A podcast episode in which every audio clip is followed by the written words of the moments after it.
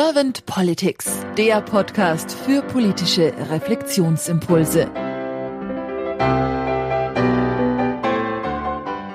Herzlich willkommen zu einer neuen Folge von Servant Politics. Mein Name ist Kerstin Bersch und ich habe heute zu Gast Elend Siebert.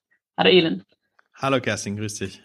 Elend ist Unternehmensberater, unterstützt da Unternehmen und Organisationen in der Veränderung, in Lernprozessen auch ähm, Richtung ähm, Leadership, Agilität, Selbstorganisation ähm, und mit diesen Erfahrungen auch mehr und mehr in Richtung Politik unterwegs. Er ist Initiator und Mitbegründer von Es geht los, auch ähm, insbesondere in diesem Kontext kann er viele Einblicke auch im Thema Bürgerrechte bringen. Kurzer Hinweis, am 3. Februar haben wir hierzu auch nochmal einen extra Kaminabend um 19 Uhr, wo auch Elon uns seine Erfahrungen ähm, schildert, wo ich mich sehr darauf freue. Da auch nochmal ein herzliches Dankeschön, dass du uns hier unterstützt. Heute wollen wir aber über ähm, Politik insgesamt sprechen, nicht nur über äh, Bürgerräte, wobei die natürlich eine wichtige Rolle auch spielen. Grundsätzlich zur Politik. Ähm, was ist denn deiner Meinung nach die Aufgabe überhaupt der Politik? Die Aufgabe von Politik ist natürlich in ähm, Demokratien und Diktaturen ein bisschen anders zu beurteilen. Ich würde behaupten, in Deutschland, und das ist vielleicht ganz gut als Rahmen für heute, äh, ist die Aufgabe von Politik, dass wir uns als Gesellschaft, als Souverän die Regeln geben, unter denen wir dann leben wollen. Und, ähm, und da gibt es natürlich verschiedenste Ideen von Parteien und Menschen vertreten. Ähm, und die Aufgabe von Politik ist, da vernünftige Einigungsprozesse ha zu haben, so dass wir daraufhin eben ein Leben leben, das wir als erstrebenswert empfinden und das eben auch können. Und würdest du sagen, dass das ähm, heute auch schon so der Fall ist oder ähm, wie zufrieden bist du denn grundsätzlich mit der Politik, wie sie das umsetzt? Genau, ich äh, mache eine Sache, die häufig nicht gemacht wird. Ich würde immer nicht von der Politik reden, sondern von den Menschen, die politisch handeln. Und das sind in einer Demokratie erstmal wir alle als Souverän. Wir sind politische handel handelnde Wesen, ob wir das jetzt explizit machen oder nicht, also auch das Nicht-Handeln in Gesetzgebungsprozessen oder in Willensbildungsprozessen ist äh, in Anführungsstrichen politisches Handeln, manchmal eben oder häufiger auch das Ausbleiben. Äh, und da bin ich mit dem Souverän, also uns, relativ unzufrieden, weil wir in der Masse eigentlich sehr gut darin sind, Anforderungen an Parlamente und Parteien zu formulieren. Und wir sind auch sehr gut darin, ähm, beim Rotwein mit Freunden am Abendstisch zusammenzusitzen und verschiedene Inhalte zu diskutieren. Wir sind aber nicht gut darin, ähm, Verantwortung zu übernehmen, das politische System so zu gestalten, dass wir mit Freude an der Gesetzgebung und an den Regeln, die wir uns geben, mitwirken. Ähm, und da würde ich mir mehr wünschen. Du sprichst jetzt auch von der Masse. Ähm, ich verstehe, dass da die Bürger grundsätzlich, also ähm, ganz Deutschland, nicht nur die Politik an für sich, oder wen sprichst du da konkret an? Genau, den Souverän. Also in der Demokratie wir BürgerInnen, die es gibt, ähm, die eben den, den Rahmen für die Politik, die gemacht wird, geben soll. Und da ist natürlich offensichtlich, dass es viel ähm, Kritik am, an Parteien gibt, an der Art und Weise, wie sie strukturiert sind, an der Art und Weise, wie sie Krisen entgegnen an der Art und Weise, wie gesellschaftlicher Spaltung entgegnet wird. Ich finde es eben nur verkürzt zu sagen, das ist eben die Aufgabe vom Parlament und Parteien darauf zu reagieren, sondern glaube an, an individuelle Verantwortung und auch an die Gestaltungsmöglichkeiten, dass wir alle uns bemühen können, in einer Demokratie eben auch nicht nur die Inhalte, sondern auch die Formen mitzubestimmen. Und wenn da letztendlich ähm, noch zu wenig Beteiligung ist, ähm, ist ja was jetzt meine ähm, Erfahrung häufig auch ist als Feedback, ein Ohnmachtsgefühl, dass sie eigentlich nicht wissen, wie können wir uns denn beteiligen. Ähm, wie können wir denn da mehr Transparenz schaffen, damit die Menschen überhaupt wissen, was können sie denn tatsächlich tun? Meistens kommt ja zuerst das Wollen und dann das Können. Also das erste ist, sich dem wirklich aussetzen zu wollen.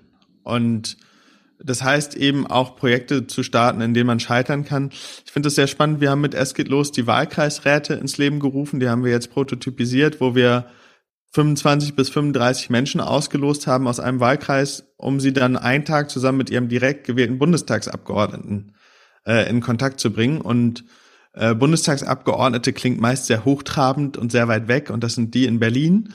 Aber tatsächlich hat jede und jeder in Deutschland einen Abgeordneten oder eine Abgeordnete, an die man sich wenden kann.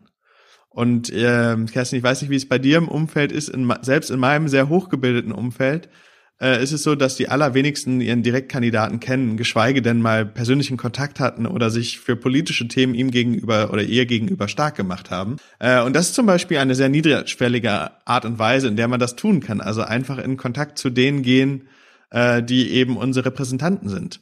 Das wäre die erste Art und Weise. Die zweite ist natürlich zu gucken, wie kann man sie für andere Formate begeistern. Und da haben wir in unserer Arbeit in den letzten fünf Jahren äh, nicht nur Widerstand erfahren, sondern wenn man mit vielleicht sogar klugen Ideen kommt, gibt es innerhalb der Politik eigentlich eine ganz gute Offenheit dafür, was zu ändern. Es kommt natürlich wie überall auch ein bisschen auf die Frage des Wies an, ähm, aber dafür sind wir ja hier zu diskutieren äh, und vielleicht andere Perspektiven noch daneben zu legen, was auch möglich ist.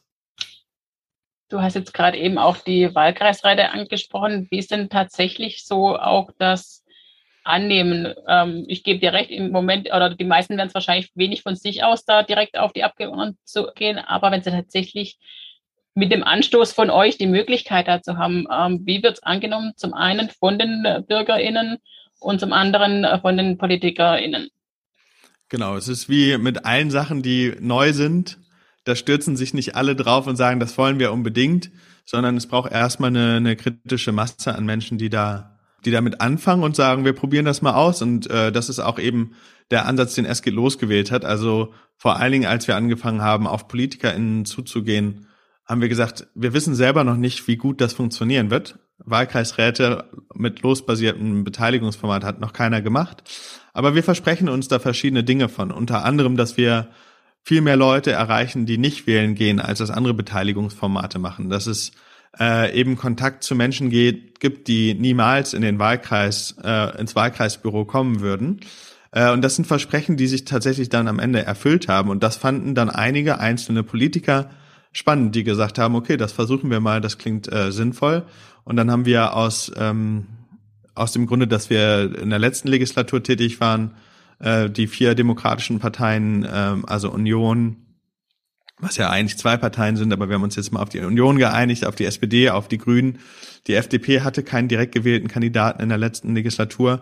Die Linke hatten wir auch angesprochen, aber am Ende hatten wir drei PolitikerInnen, die gesagt haben, wir probieren das aus. Das waren Helge Lind von der SPD aus Wuppertal, das war Canan Bayram aus äh, Berlin Mitte, Friedrichshain und äh, Thomas Heilmann von der CDU und die waren dem sehr aufgeschlossen gegenüber und sind auch heute noch größte Unterstützer von dem, was wir da treiben. Und das aufsuchende Losverfahren ist natürlich genau dann der Punkt, wo wir eben aus dem Melderegister heraus Menschen anschreiben und sagen, Ihr Abgeordneter, Ihre Abgeordnete würde gerne zu einem konkreten Thema mit Ihnen äh, diskutieren und zwar in einer moderierten Art und Weise mit wissenschaftlicher Expertise im Hintergrund. Und daraufhin haben sich dann so zwischen sieben und zehn Prozent zurückgemeldet. Ein paar haben abgesagt, ein paar haben zugesagt. Äh, ein paar wurden erinnert per zweiten Brief.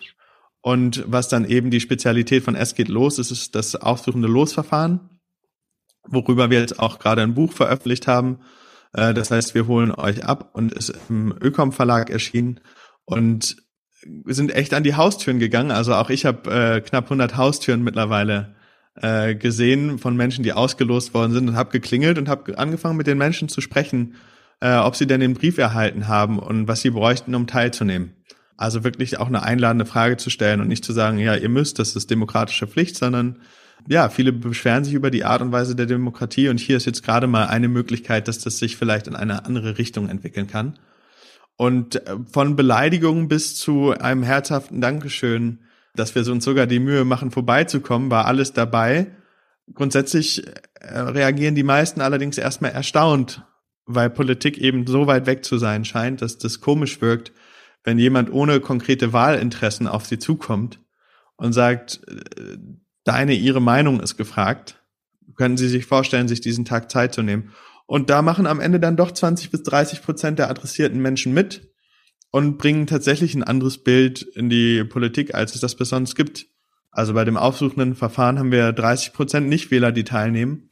Äh, und das sind natürlich gerade die, wo man sagt, wenn die wieder in den demokratischen Diskurs kommen, dann können wir als Gesellschaft auch davon lernen. Du hast jetzt auch einen ganz interessanten Punkt angesprochen, ähm, die Überraschung der Menschen, ähm, wenn da jemand kommt, ohne eine konkrete Absicht, einen eigenen ähm, ja, Wahlen gewinnen zu wollen, da an die Tür klingelt. Was muss sich denn grundsätzlich ändern oder was sind noch andere Möglichkeiten, um da einfach auch so ein bisschen die Einstellung zur Politik zu ändern, beziehungsweise wie sollte das politische System vielleicht auch sich ändern oder wo kann es sich ändern, damit es mehr angenommen wird?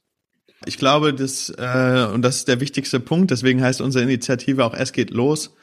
äh, ist eben das Losverfahren. Und zwar ist, denke ich, eine Frage, die man sich stellen muss, was sind denn die Gründe dafür, dass Menschen nicht teilnehmen? Und neben der Diskurskultur oder den Wahlinteressen, die in Parteien herrschen und herrschen müssen, das hat ja eine äh, Systemlogik, dass dem so ist, wie es ist, ist schon die Frage, welche Rahmenbedingungen braucht es eigentlich, dass Menschen teilnehmen können?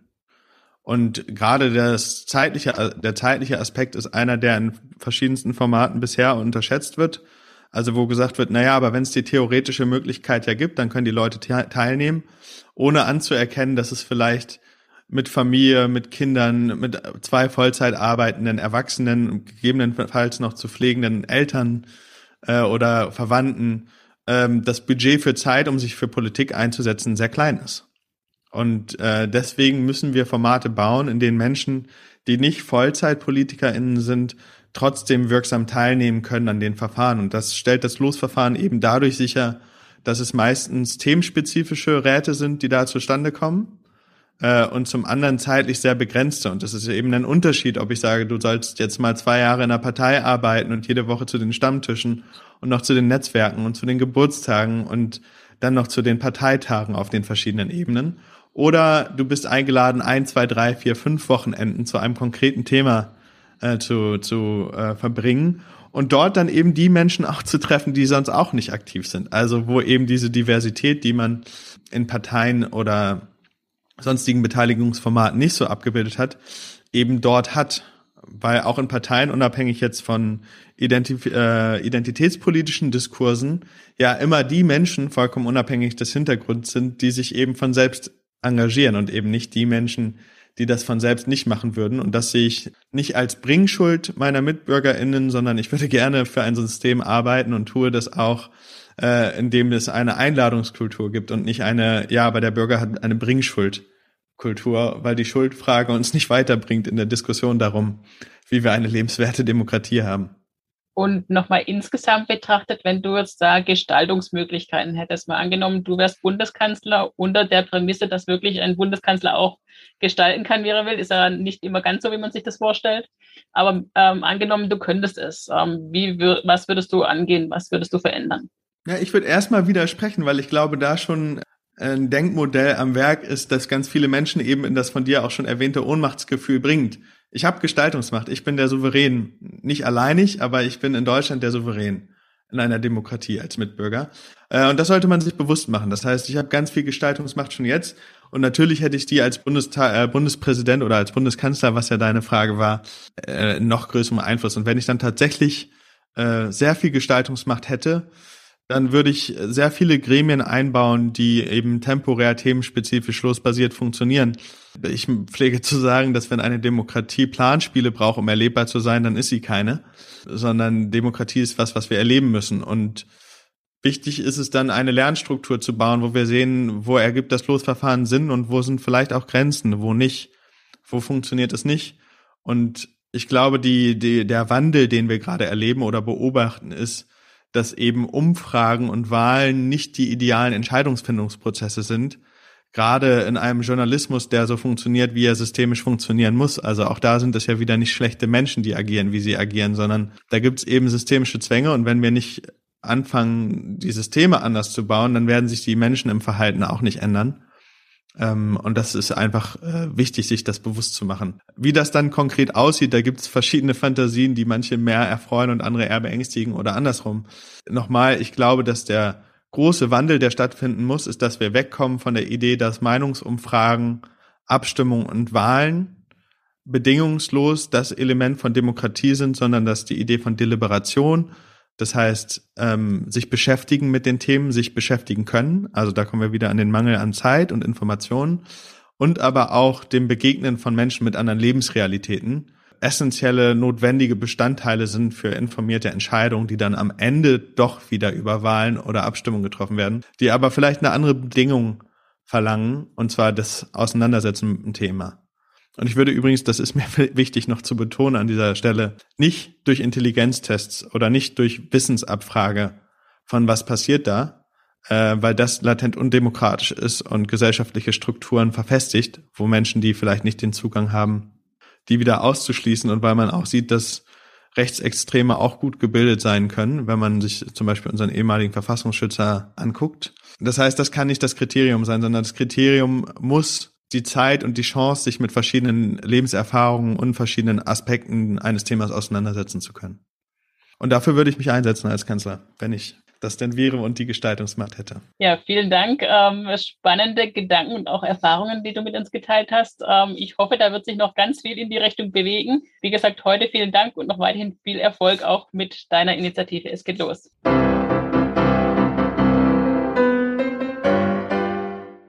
Servant Politics gibt's auf Spotify, Apple Podcasts und überall, wo es Podcasts gibt.